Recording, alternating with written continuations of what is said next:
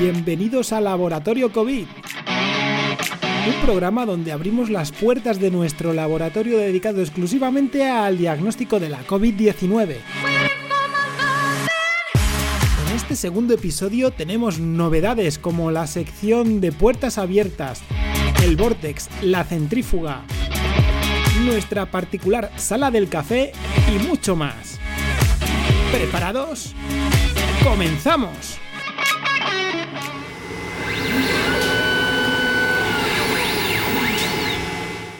Produce una inmensa tristeza pensar que la naturaleza habla mientras el género humano no escucha. Víctor Hugo.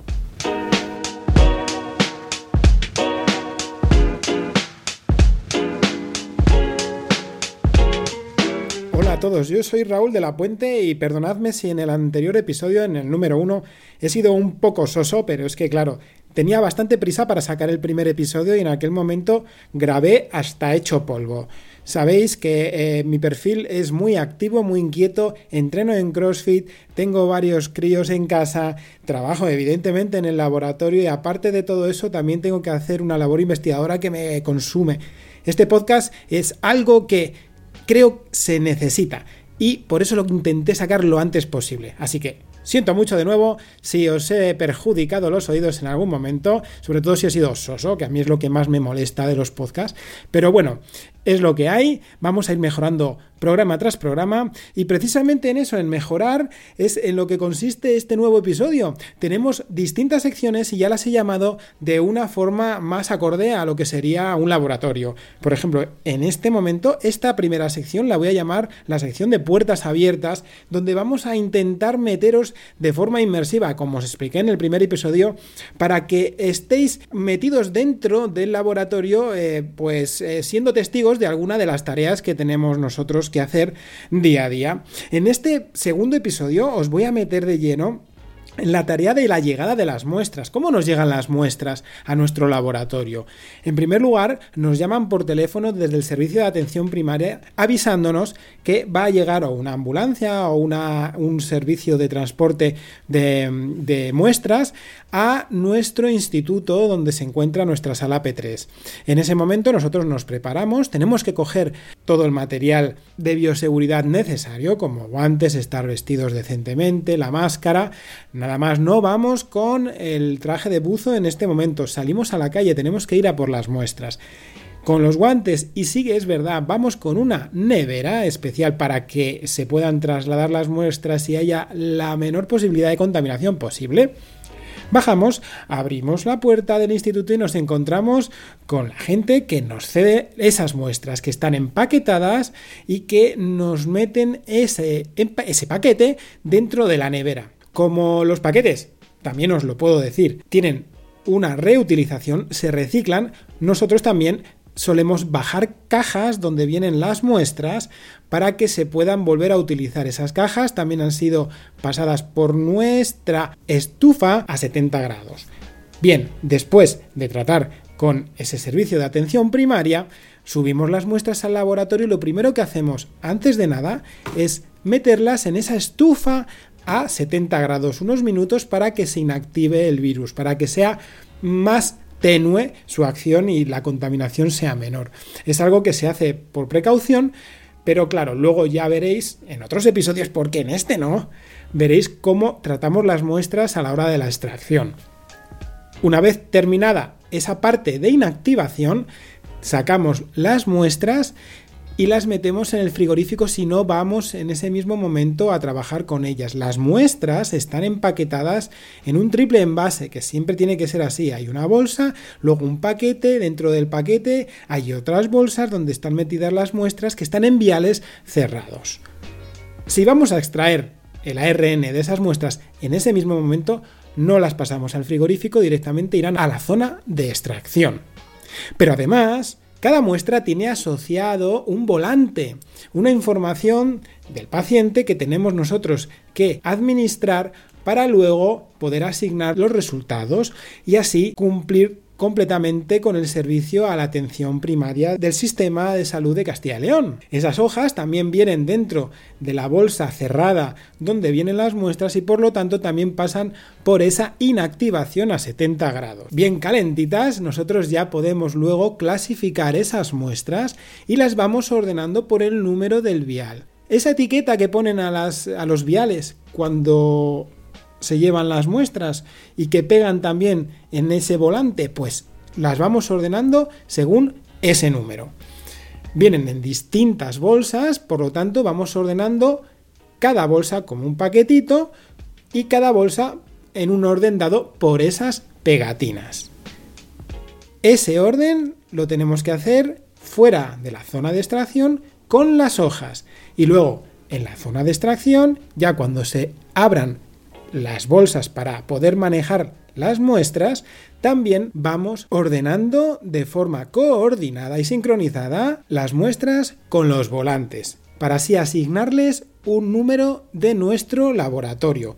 Cada muestra va a tener un código que viene dado por esa etiqueta y luego también un código dado por nuestro laboratorio. Vamos a meternos en el laboratorio ahora mismo que estamos ordenando las muestras. 494 121. 495. 122.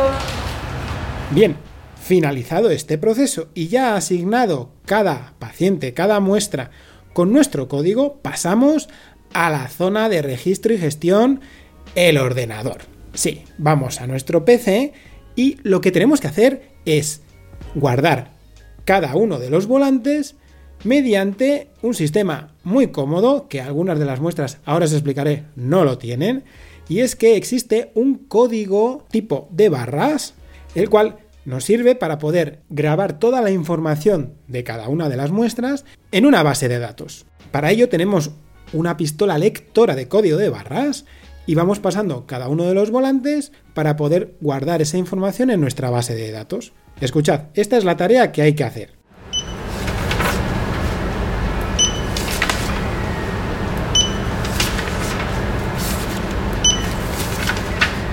El pitido que habéis estado escuchando es esa lectura del código de barras por la pistola específica que luego va a trasladar la información a nuestra base de datos. Una vez tenidos todos los volantes guardados en nuestra base de datos, cada información hay que ordenarla de una forma específica para luego poder enviar los resultados a cada una de las partes. Por lo tanto, hay que hacer un trabajo también de ordenación en esa base de datos y estar seguro que todos los campos están correctos. ¿Qué os he dicho antes? Que existen algunos volantes que no tienen la posibilidad de ser leídos mediante el código de barras y tenemos que meter los datos a mano. Algo tedioso, pero hay que hacerlo y en muchas ocasiones nos ha llevado un montón de tiempo. Imaginaos que nos llegan 200 muestras y en algún momento nos han llegado 100 o 200 volantes también sin poder meterlos mediante el lector de código de barras. Al finalizar toda la operación y terminar con todo, bueno, esto no quiero adelantarlo, pero lo veremos en otro episodio. Hasta aquí esta sección dedicada a las puertas abiertas y que os hemos mostrado cómo llegan las muestras y cómo las registramos para poder terminar dando el servicio que se debe a la atención primaria del Servicio de Salud de Castilla y León.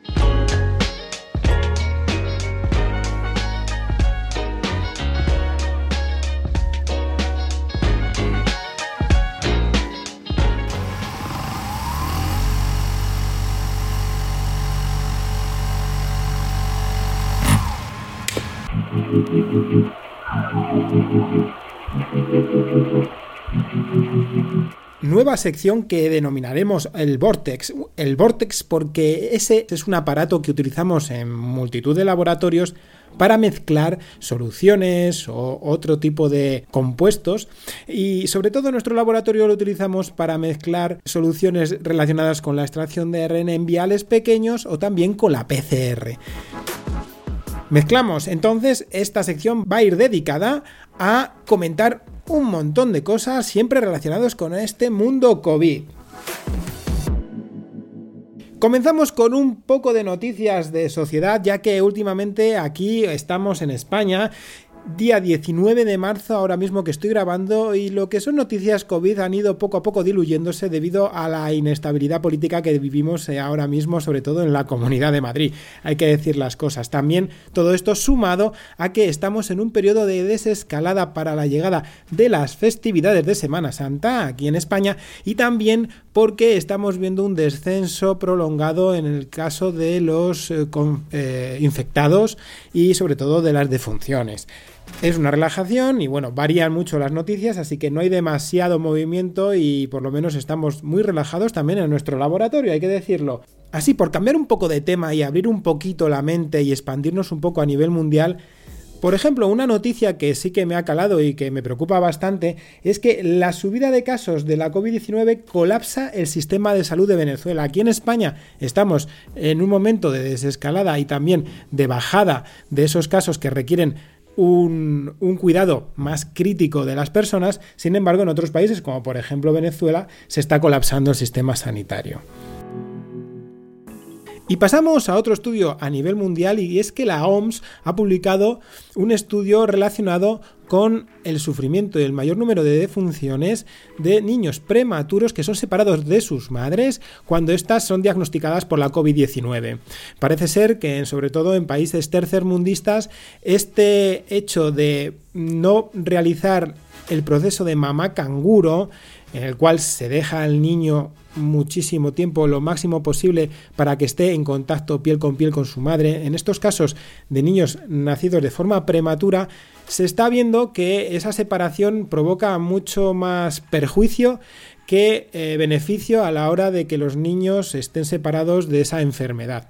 La COVID-19, y ya también este estudio lo avala, en niños recién nacidos y pequeños normalmente se pasa de una forma asintomática o muy leve. Y ese perjuicio es mucho menor que el ocasionado por separar a esos bebés de sus madres.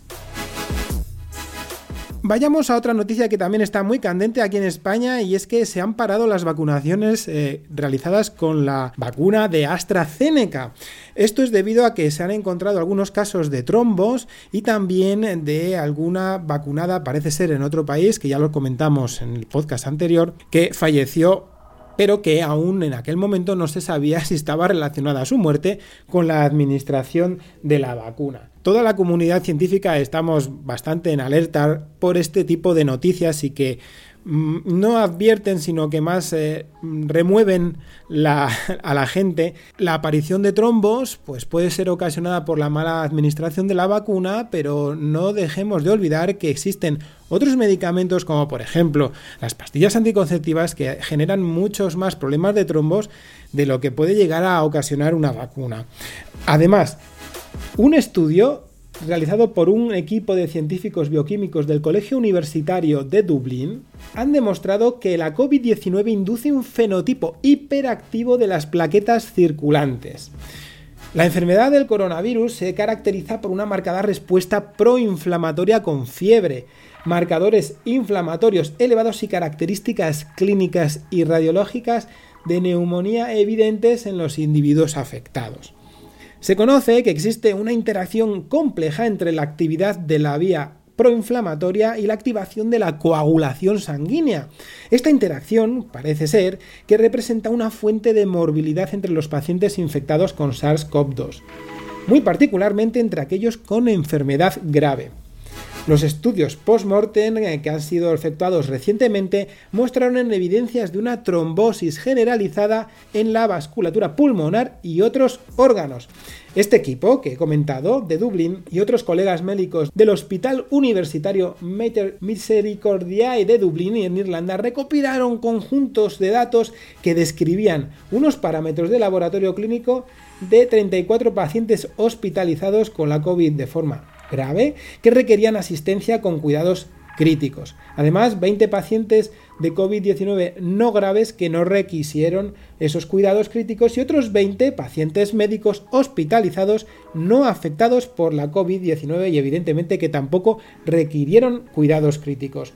Estos resultados se recopilaron a partir de pruebas clínicas de rutina, como son por ejemplo los análisis de PCR en cada uno de esos casos y realizados como aquí hacemos mediante la introducción de un hisopo de forma nasofaringea. Este estudio lo que hizo fue concluir que las plaquetas de pacientes infectados por COVID-19 presentan un fenotipo hiperactivo, un factor que puede contribuir al riesgo trombótico. Por lo tanto, si os dais cuenta, también la enfermedad puede llegar a provocar una trombosis y quizá de una forma mucho más fuerte estadísticamente que cualquier otro tipo de situación referida como las vacunas.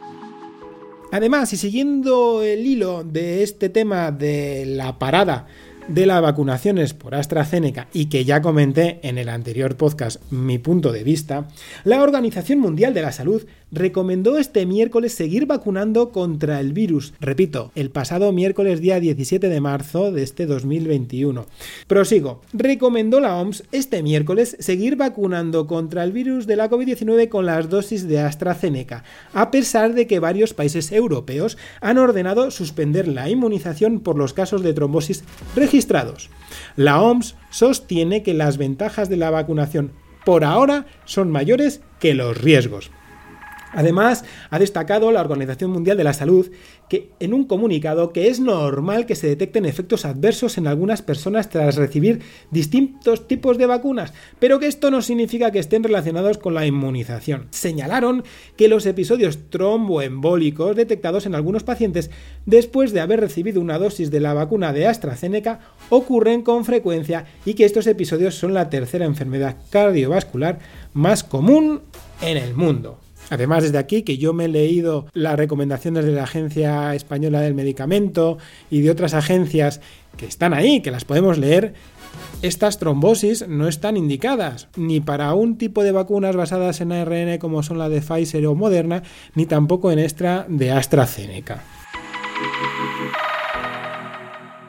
Bueno, y para finalizar un poquito de tema aquí local, aquí en España, y como nos acercamos a las fiestas de Semana Santa, pues también las comunidades y los gobiernos han estado pensando que vamos a proponer unas medidas, se recomiendan realizar ciertas medidas coordinadas. Primero, para este puente en el que estamos ahora viviendo, que hoy día 19 algunas de las comunidades de aquí en España tienen fiesta, y luego se harán efectivas para el resto de comunidades en los periodos vacacionales de la Semana Santa. ¿Qué es lo que va a ocurrir? Bueno, pues se recomienda que las reuniones sociales se limiten a un máximo de 6 personas en espacios públicos abiertos, de 4 encerrados y de solo convivientes si son en el ámbito privado. Además de regir un toque de queda desde las 11 de la noche hasta las 6 de la mañana, aunque las comunidades autónomas pueden adelantarlo a las 10 de la noche. Además, se realizará un cierre perimetral en todas las comunidades autónomas. Estás escuchando la oratorio COVID. Y pasamos a la sección de preguntas y respuestas que en esta ocasión la he adelantado con la siguiente sección porque va a tener mucha relación con el tema principal en nuestra nueva sección llamada La Centrífuga. Bueno, Nasario, ¿qué tal estamos? Eh, ¿Cómo está llevando la semana de inauguración del podcast? Pues muy buenas, la verdad es que muy bien. Estoy dándome cuenta que la gente le está gustando mucho este programita y bueno, a ver si seguimos aumentando la audiencia. Claro, claro, Nasario. Esto va a ir viento en popa. Además, ya hemos dicho que hemos mejorado, sobre todo la sala del café, con nuevos micrófonos y quizá estas nuevas secciones que estamos añadiendo, pues harán al podcast muchísimo más dinámico. Ahí, ahí estamos. Bueno, vamos a empezar con las preguntas, que es que me tengo que ir a jugar al, bus con mis amiguetes. Por supuesto, Nasario, no le voy a entretener más. Comience, por favor, con la primera pregunta. Vamos a ver. Eh, ¿Es verdad que dependiendo del grupo sanguíneo se puede afectar más si coges el virus? Bueno, esta es la pregunta que lleva dando vueltas desde el año pasado, desde casi el comienzo de la pandemia, que si el grupo sanguíneo está relacionado directamente con padecer de una forma más eh, grave la enfermedad de la COVID-19. Pues la verdad es que sí y no. sí, porque evidentemente ahora hay muchísimos más estudios, se han publicado unos últimos este pasado mes de febrero y a inicios de marzo, en el cual sí que parece haber alguna relación con que el virus prefiere los grupos sanguíneos del tipo A y AB para poder infectar mejor a las células. Aunque no está demasiado desarrollado en ninguno de los estudios, la verdad es que eh, muchos aspectos médicos han preferido ser cautos y decir que evidentemente los estudios demuestran que quizá existe un 16% más de probabilidades con respecto al resto de los grupos sanguíneos, pero tampoco eh, los datos están demasiado poco mm, sesgados. ¿Por qué? Pues porque las muestras también son muy variadas, eh, el número de casos sí es verdad que es elevado, con más de 6.000 casos para analizar esta mm, correlación.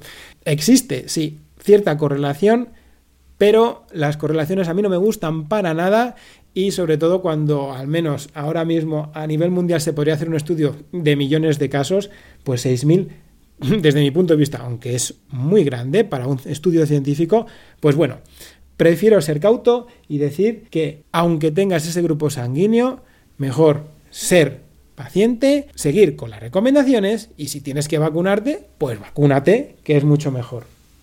Para aclarar un poquito, lo que ocurre es que el virus tiene como una mayor afinidad para entrar dentro de la célula en este tipo de grupos sanguíneos. ¿Qué ocurre? Que cuanto más afinidad, pues posiblemente también se asocie una mayor carga viral y eso pues puede llegar a provocar a tener mayor carga viral y al tener mayor carga viral poder desarrollar quizá una enfermedad más grave. Pero hay otras ocasiones, y yo soy eh, testigo de ello, en las cuales ha habido una alta carga viral y con eh, personas de avanzada edad, que puede ser un colectivo muy preocupante en los cuales han pasado la enfermedad de forma sintomática. Así que bueno, hay que tener en cuenta ¿no? que las eh, relaciones con los grupos sanguíneos son, sí, correlacionantes debido a este estudio, pero puede estar muy sesgado y depende mucho de lo de siempre, la diversidad de la población humana. Vayamos por la segunda pregunta, que hoy solo tenemos dos. Nasario, por favor. Uy, una duda con respecto a las pruebas. ¿La serología de la prueba ELISA ¿Quién se la puede hacer? ¿Solo personal sanitario? ¿Por qué cada laboratorio saca un resultado diferente sobre los anticuerpos? ¿Por qué no es la misma medida? Bueno, pues aquí nos vamos a meter en un terreno bastante gordo porque, claro, voy a ir contestando ahora alguna pregunta, pero luego en la, en la nueva sección denominada la centrífuga voy a hablar sobre estos test ELISA en particular y voy a dar unas pinceladas con el resto de test sobre el resto de test relacionados con anticuerpos, antígenos y la PCR, evidentemente. ¿Sobre quién la puede hacer? Bueno, pues se pueden hacer en laboratorios certificados. Como la prueba lisa necesita una extracción de sangre, normalmente el personal sanitario, personal que tenga certificación para realizar esa extracción, debe estar en ese laboratorio, ¿vale? No debería de haber eh, cualquiera que realizase esa extracción, así que la persona que realice la extracción para un test ELISA deberá de estar cualificada. Que cada laboratorio saque un resultado diferente dependerá del kit utilizado para la medición de este ELISA.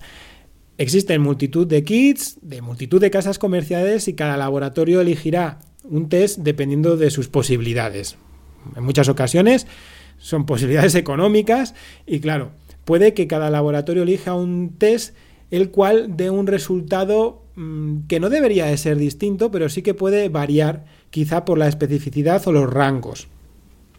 Pero esto es lo que os voy a explicar ahora mismo en la centrífuga, ¿de acuerdo? Vamos a hablar un poquito sobre el tema de los test ELISA y también sobre el resto de test de forma muy rápida para que lo entendamos. Así que Nasario, muchísimas gracias por las preguntas. Luego, si eso podemos volver, si no, pues si se tiene que ir a jugar la partida de Mus con sus amigos, pues nada. Muchísimas gracias, un saludo de todos los oyentes. Ay, pues muchísimas gracias. Dedicaré un órdago cuando esté en condiciones de hacerlo con mis amigos. Hasta luego. Hasta luego, Nasario, hasta luego.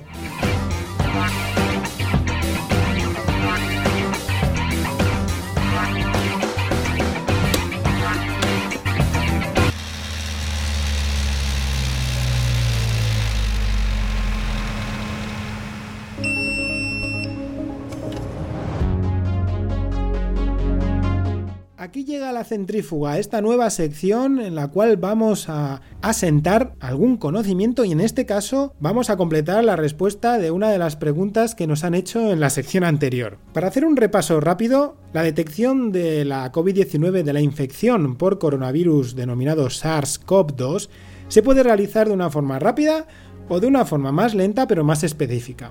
Voy a separar en dos dependiendo de qué es lo que vamos a detectar. En primer lugar, si lo que detectamos es el virus, habrá dos tipos de pruebas. La rápida es la denominada prueba de antígeno, la cual se realiza de una forma muy rápida también con un hisopo nasofaringio, con ese palito, y que se tiene en 15 minutos. Sin embargo, también existe una prueba mucho más específica y que es de índole cuantitativa también, además de cualitativa, que es la PCR, en la cual detectamos el ARN de ese virus y por lo tanto la infección por coronavirus. Por si acaso me ha adelantado, que sea de índole cualitativa o cuantitativa se refiere a que cualitativamente es porque le da una cualidad de sí o no, es una respuesta binaria, o está infectado o no está infectado, y cuantitativa cuando tenemos un valor de medición más o menos preciso, como es el caso de las PCRs que dan el valor de CT de umbral de amplificación que nos puede relacionar con la carga viral. Pero eso será el tema principal de otro podcast, ya que nuestro laboratorio está específicamente cualificado para el diagnóstico mediante esta técnica. Bien, pasando a la detección de los anticuerpos, también existen los test rápidos de anticuerpos y los test cuantitativos como son por ejemplo el test ELISA. Los rápidos detectan como si fuera una prueba de embarazo en el cual salen las rayitas y se sabe si tienen anticuerpos de tipo M, que son los primeros que se obtienen ante la infección mediante este tipo de coronavirus, o los G, que son los anticuerpos que salen de una forma más tardía y que más o menos nos indican cierta inmunidad ante una nueva infección del SARS-CoV-2. Ese es un tipo de prueba cualitativa y luego pasamos tipo cuantitativo como son los test ELISA. En primer lugar, ¿qué es el test ELISA? Bueno, pues el test ELISA es el acrónimo que viene del inglés Enzyme Linked Immunosorbent Assay, que significa, sin más, que es el ensayo por inmunoabsorción ligado a enzimas. El test ELISA es una prueba de tipo cuantitativo, como os he comentado antes, que nos indica la cantidad de anticuerpos, o también llamados inmunoglobulinas, que tenemos en la sangre contra un virus, en este caso contra el SARS-CoV-2. Para realizar esta prueba no es como la otra que eh, la rápida de anticuerpos, que quizás con un pinchazo en el dedo y se extraen unos pocos microlitros. No, en esta se necesita al menos unos 4 mililitros aproximadamente. Por lo tanto, hay que hacer una extracción mínima de sangre. De ahí lo que dije anteriormente en preguntas y respuestas que debería haber algún personal sanitario cualificado para hacer dicha extracción. Repasando un poquito, os voy a comentar qué tipo de anticuerpos se buscan en este tipo de pruebas. En primer lugar, los anticuerpos, como os he dicho antes, son inmunoglobulinas y se abrevian en eso de IG, por eso se dice IgM, IgG. Estos anticuerpos son glucoproteínas del tipo gamma globulina, o mejor dicho, para que lo entendamos mejor, los anticuerpos son proteínas de defensa que fabrica el sistema inmunitario y que se emplean para identificar y combatir elementos extraños como por ejemplo este tipo de virus o también bacterias y otro tipo de toxinas. Primero aparecen las inmunoglobulinas de tipo A e inmunoglobulinas de tipo M. Sin embargo, la presencia de los anticuerpos de tipo G frente al virus aparecen aproximadamente a partir del día 15 del inicio de la afección, y estos, como he dicho antes, otorgan una probable inmunidad. Entonces, ¿son fiables o no son fiables? Pues esos datos que os he comentado de sensibilidad y especificidad dependerán del kit de ELISA que adquiera el laboratorio para realizar el análisis. Habrá laboratorios que tengan unos índices de sensibilidad y especificidad que varíen si se comparan con otros laboratorios. ¿Puede o no estar ligado al precio? Es posible, pero tampoco os lo puedo asegurar. Sin embargo, un laboratorio que pueda realizar un análisis de anticuerpos de tipo IgA, IgM e IgG utilizando ya tecnologías que permitan detectar antígenos de las proteínas S, que es la spike, y también la N de la nucleocápsida del propio virus, pues mejoran ¿no? esa sensibilidad y especificidad y también da, da mayor robustez al ensayo. Así que tanto en cuanto a las mediciones, normalmente estos datos de positividad o negatividad, dependiendo del tipo de inmunoglobulinas perdón, que se quieran detectar, viene dada en muchas ocasiones, normalmente en los laboratorios, las obtenemos mediante lo que se llama el índice de densidad óptica. Ese índice de densidad óptica lo que nos da es una medición de la cantidad de anticuerpos de un tipo u otro en una mezcla acuosa, como es, por ejemplo, esa que se utiliza para el test ELISA. El test ELISA lo que hace es dar como si fuera un colorante a esos anticuerpos y dependiendo si hay muchos o pocos, pues esa densidad va a ser mayor o menor. Normalmente las densidades ópticas, si son de un valor más de 1, se da como positivo en todos los tipos de anticuerpos. Pero puede que el kit tenga una sensibilidad distinta o una especificidad que haga que esos valores varíen de un kit a otro. También he visto que existen laboratorios que marean un poquito a los clientes ya que dan resultados realizados mediante un kit de tipo ELISA y otros mediante otro tipo de kits de metodologías como CLIA o FIA. Así que en algunos casos me he dado yo cuenta que para un test ELISA daba un valor negativo, sin embargo para un test de tipo CLIA eh, la cantidad de anticuerpos dados, pues era positivo esa, esa, persona. Así que un test ELISA, si dan los datos de una forma objetiva, deberá estar valorado dependiendo del rango óptimo de sensibilidad y especificidad que da el kit debido a esa densidad óptica y que generalmente si es mayor de 1 da positividad. Os voy a dar un repasito también de cuándo aparecen los distintos tipos de anticuerpos, de inmunoglobulinas, para que sepáis cuándo pedir ese test y sobre todo también para entender los resultados. Las inmunoglobulinas A, las IgA, son las primeras en aparecer, más o menos a los 4 o 5 días de la infección. Estas se encuentran tanto en las mucosas de las vías respiratorias como en el sistema digestivo, así en la saliva, incluso en las lágrimas o en la leche materna. Las inmunoglobulinas M, las IgM, son los siguientes anticuerpos que fabrica nuestro organismo para combatir una infección y se detectan en torno a los 10 o 15 días después de ser infectados. Se encuentran principalmente en la sangre y en el líquido linfático. Por lo tanto, un positivo en IgM frente al SARS-CoV-2 indicaría que probablemente estamos atravesando la etapa aguda o central de la infección. Y por último, las inmunoglobulinas G son los anticuerpos más frecuentes de nuestro cuerpo. Son detectables a partir de más o menos los 15 o 20 días después de ser infectados y se encuentran en la sangre y en otros fluidos. De esta forma, brindan protección contra las infecciones bacterianas y víricas y tardan un tiempo en formarse después de una infección o tras la administración de una vacuna. Un positivo en este tipo de inmunoglobulinas G frente a SARS-CoV-2 indicaría que hemos completado la última etapa de una infección y que estamos en fase de resolución. Este tipo de inmunoglobulinas son las que se detectarán durante muchísimo tiempo y que darán a nuestro cuerpo la capacidad de verificar que somos inmunes. Además, se ha detectado en otros virus primos como el SARS o el MERS de hace un montón de años que esta capacidad de presentar anticuerpos se prolonga en el tiempo pues hasta 15 años por lo menos. Los resultados de estos test pues no es lo mismo que el test de anticuerpos de, forma rápida que también se sabe en 10-15 minutos. Estos tardan dos o tres días dependiendo del laboratorio, igual que sucede con las pruebas de PCR, depende de los laboratorios y la disponibilidad pues serán más o menos rápidas. También os digo que también dependerá del factor monetario. Los laboratorios intentarán sacar el máximo partido a cada test y dependerá del kit de cómo presenten esos test para que no gasten demasiado dinero. Sin embargo, todos los laboratorios recomiendan que si se realiza una prueba de este estilo y se da positivo, lo mejor es también realizar la prueba de PCR.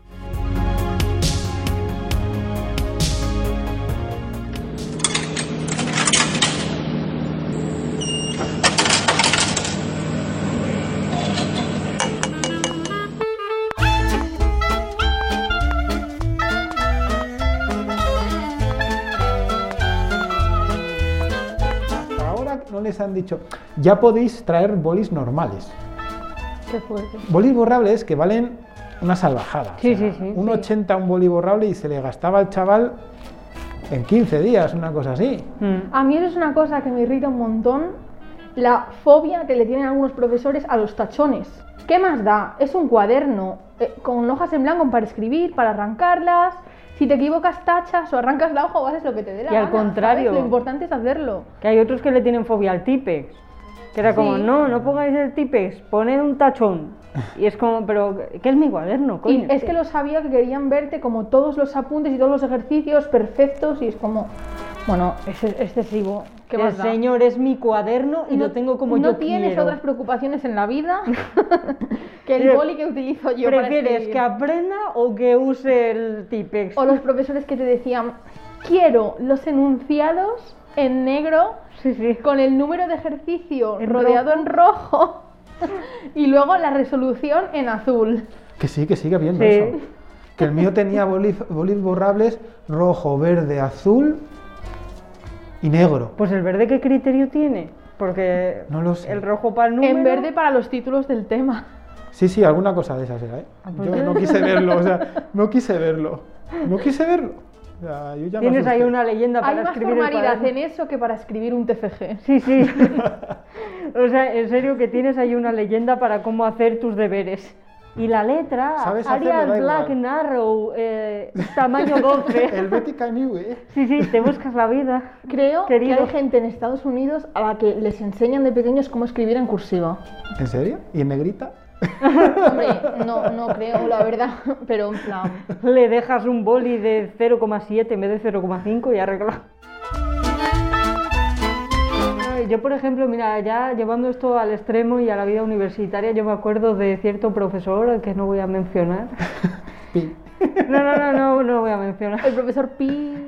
No, sí, Pi. Bueno, pues ese tal Pi nos mandó un trabajo. No, no, no es el mismo Pi, ¿vale? Es otro Pi, Es pero otro bueno, Pi. que no voy a mencionar. Este es 314, este es 16. El caso es que este otro Pi 2, vamos a decir, eh, nos mandó una vez un trabajo y nos dio, mira, tenéis que hacerlo con Times New Roman letra 11, pero es que lo, lo gracioso de todo el trabajo fue que teníamos que escribirlo en gris 50%. Y ya está, te lo pide el 70% y si te lo pide Pi 2, se lo das. Se lo das.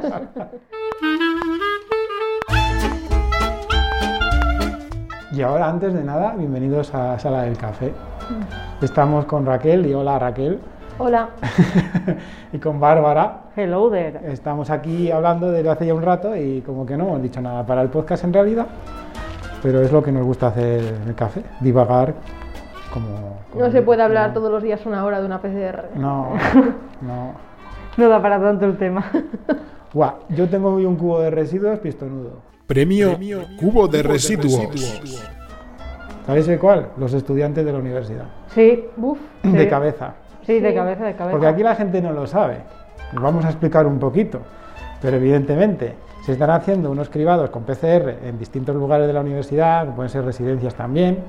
Y parece ser pues que les mandan a lo mejor, pues yo qué sé, como por ejemplo hoy, que tenían que ir 49 estudiantes y han venido, ¿cuántas? 12. 12. Esos son los números, es que vamos. Ahí yo lo dejo ahí, porque iba a poner mm, en forma de Inception el cubo de residuos a los cubos de residuos, porque me están dando una lata últimamente, se están partiendo un montón, que son una mierda las, las tapas, ¿sabes? Sí, es Y cada verdad. vez Sí, que- es verdad. que rompo, digo, te voy a mandar al cubo de residuos, pero lo de los estudiantes esta semana está siendo Sí. de traca, la verdad. Sí, sí, está siendo de bromas. Es una cosa que... A ver, La ¿por qué verdad que habíamos que será que no se presentan a la PCR? Es que habíamos Opción tenido- A, porque no se quieren perder los exámenes y las clases presenciales.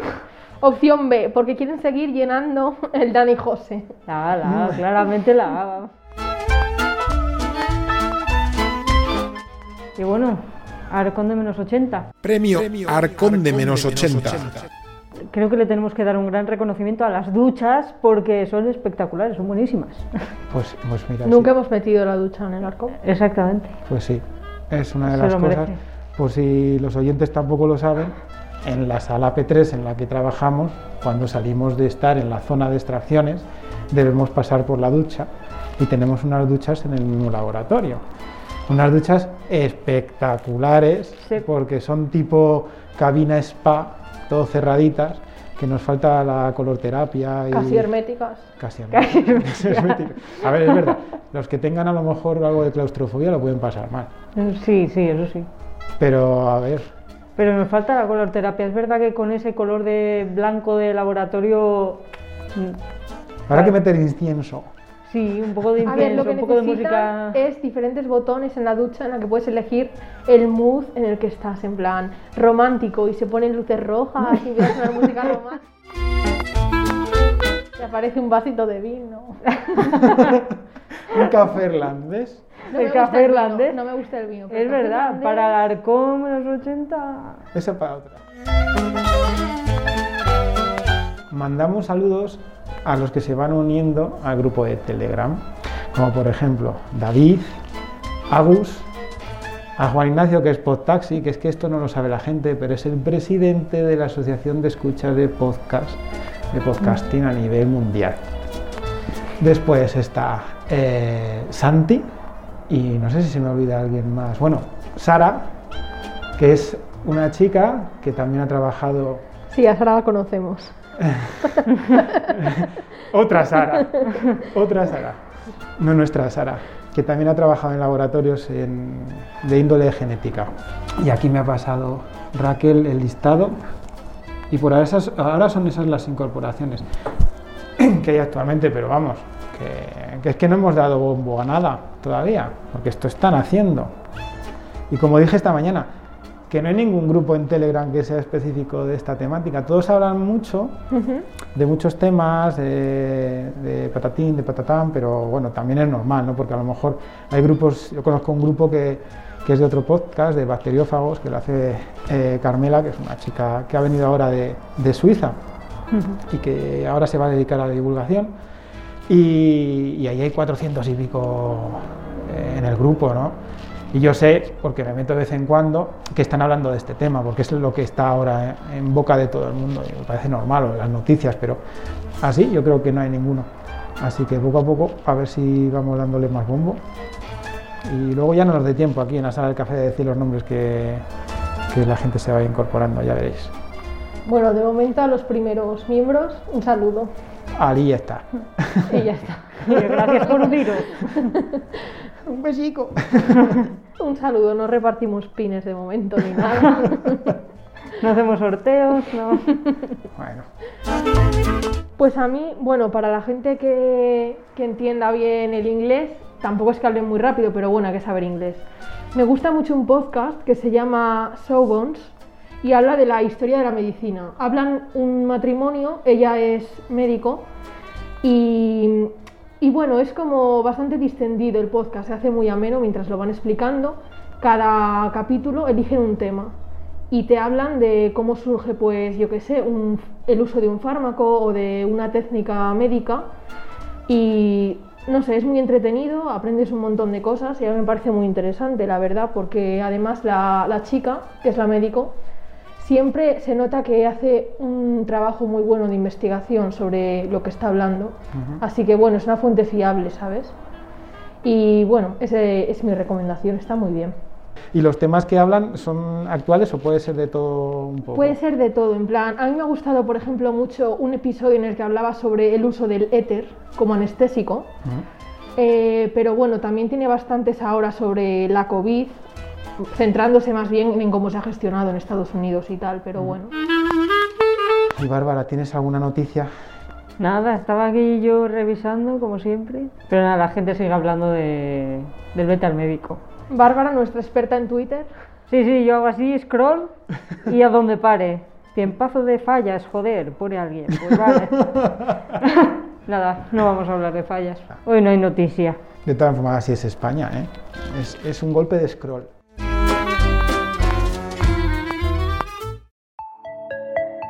Y hasta aquí el segundo episodio de Laboratorio COVID. Esperamos que os haya gustado. Os mandan recuerdos Ana, Bárbara, Raquel, Sara y María.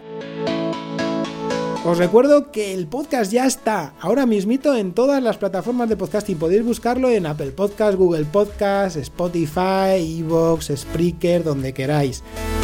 Meteros en el grupo de Telegram Laboratorio COVID. Sin más, os animamos a que difundáis el podcast por todos los sitios. Un saludo, muchísimas gracias por escucharnos y recordad, Laboratorio COVID, el único podcast donde siempre está el coronavirus.